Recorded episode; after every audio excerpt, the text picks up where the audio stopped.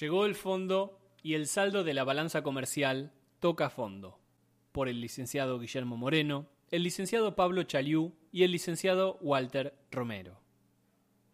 En La economía en la postpandemia, publicado en BAE Negocios el 16 de noviembre de 2020, le pasamos revista al estado del arte en lo referente a tres objetivos de imprescindible arribo para la resolución de la supercrisis que sin solución de continuidad nos afecta resolver el déficit fiscal total, equilibrar la cuenta corriente de la balanza de pagos e incrementar exponencialmente la oferta productiva.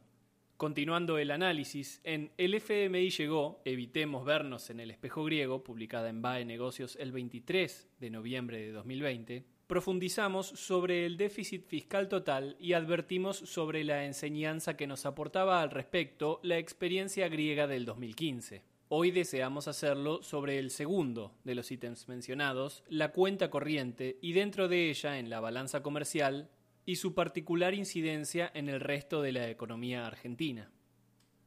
Sobre el quantum de las importaciones y el nivel del PBI. Hay consenso en la disciplina económica que un crecimiento del Producto Bruto Interno se correlaciona positivamente con el nivel de importaciones, la expansión del primero implica necesariamente el incremento de estas, y esa es la causal de la restricción externa, referida a una economía que cuando crece no genera los dólares suficientes para garantizar la sustentabilidad de dicho proceso en el tiempo. La imposibilidad de incrementar las importaciones convertirá en efímero cualquier sendero de crecimiento, y es allí donde esta insuficiencia opera como restricción. En este sentido, los siguientes informes resultan ilustrativos para resaltar lo señalado. El del Banco Mundial 2020, Importaciones de bienes y servicios en porcentajes del PBI Argentina, donde se observa que la mayor ocurrencia en una serie que discurre del 2010 al 2019 es del 1,08% de compras externas mensuales en relación con el PBI anual y el intercambio comercial argentino publicado por el INDEC el 24 de noviembre de 2020 que permite verificar, analizando septiembre-octubre del 19 versus el 20, la violenta contracción del 66% del superávit comercial que disminuyó de 3.512 millones de dólares a unos escuálidos 1.196 millones de dólares. Si esta realidad se repite en el tiempo, ¿cómo se honrarán los compromisos externos? Las necesidades del FMI. Recientemente el gobierno ha iniciado la renegociación de la deuda de 44 mil millones de dólares con el organismo multilateral de crédito. Como lo señalamos en La economía en la pospandemia, publicada en BAE Negocios el 16 de noviembre de 2020, se pretende un acuerdo de facilidades extendidas con el cual se busca obtener tres años de gracia y 14 cuotas semestrales iguales y consecutivas durante los siete años restantes hasta agotar el saldo deudor. Un acuerdo de facilidades extendidas, según la visión del FMI, implica el reconocimiento mutuo de la necesidad de reformas estructurales, pues la economía no se encuentra en aptitud de afrontar las erogaciones que se devengarían a partir de la refinanciación. Es por ello que para la institución resulta imprescindible disminuir contundentemente el déficit fiscal total, intentando plasmar las reformas impositiva y previsional, entre otros aspectos, y garantizar la generación de un superávit de balanza comercial, de magnitud tal que permita la obtención de los dólares suficientes para saldar las acreencias comprometidas. Y entonces, ¿cómo seguimos?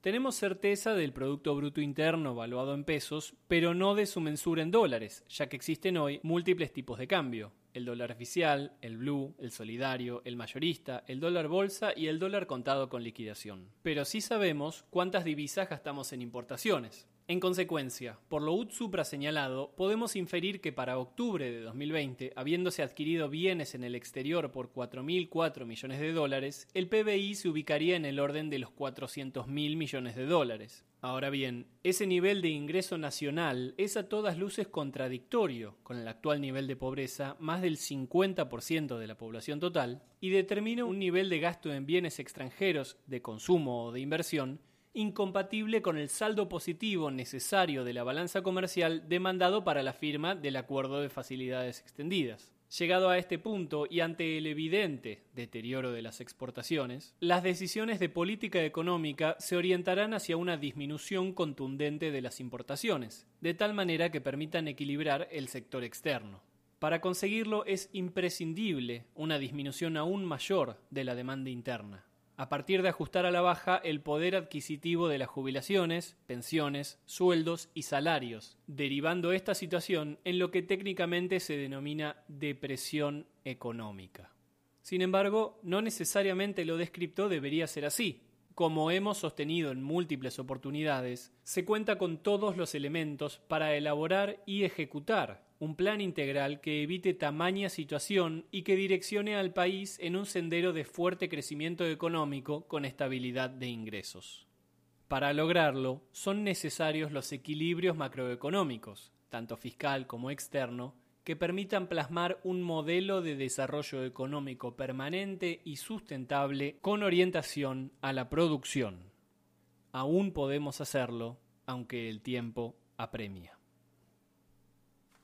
Llegó el fondo y el saldo de la balanza comercial toca fondo, por el licenciado Guillermo Moreno, el licenciado Pablo Chaliú y el licenciado Walter Romero.